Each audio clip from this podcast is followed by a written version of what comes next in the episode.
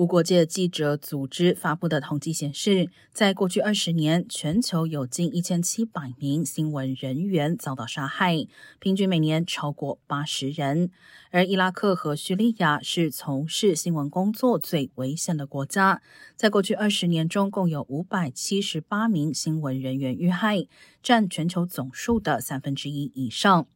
因为乌克兰战争的缘故，二零二二年新闻工作者死亡人数自相对低点也再次增加。自从俄罗斯二月入侵以来，已有八名新闻人员在乌克兰遇害。相较之下，过去十九年，乌克兰仅有十二名新闻人员被杀。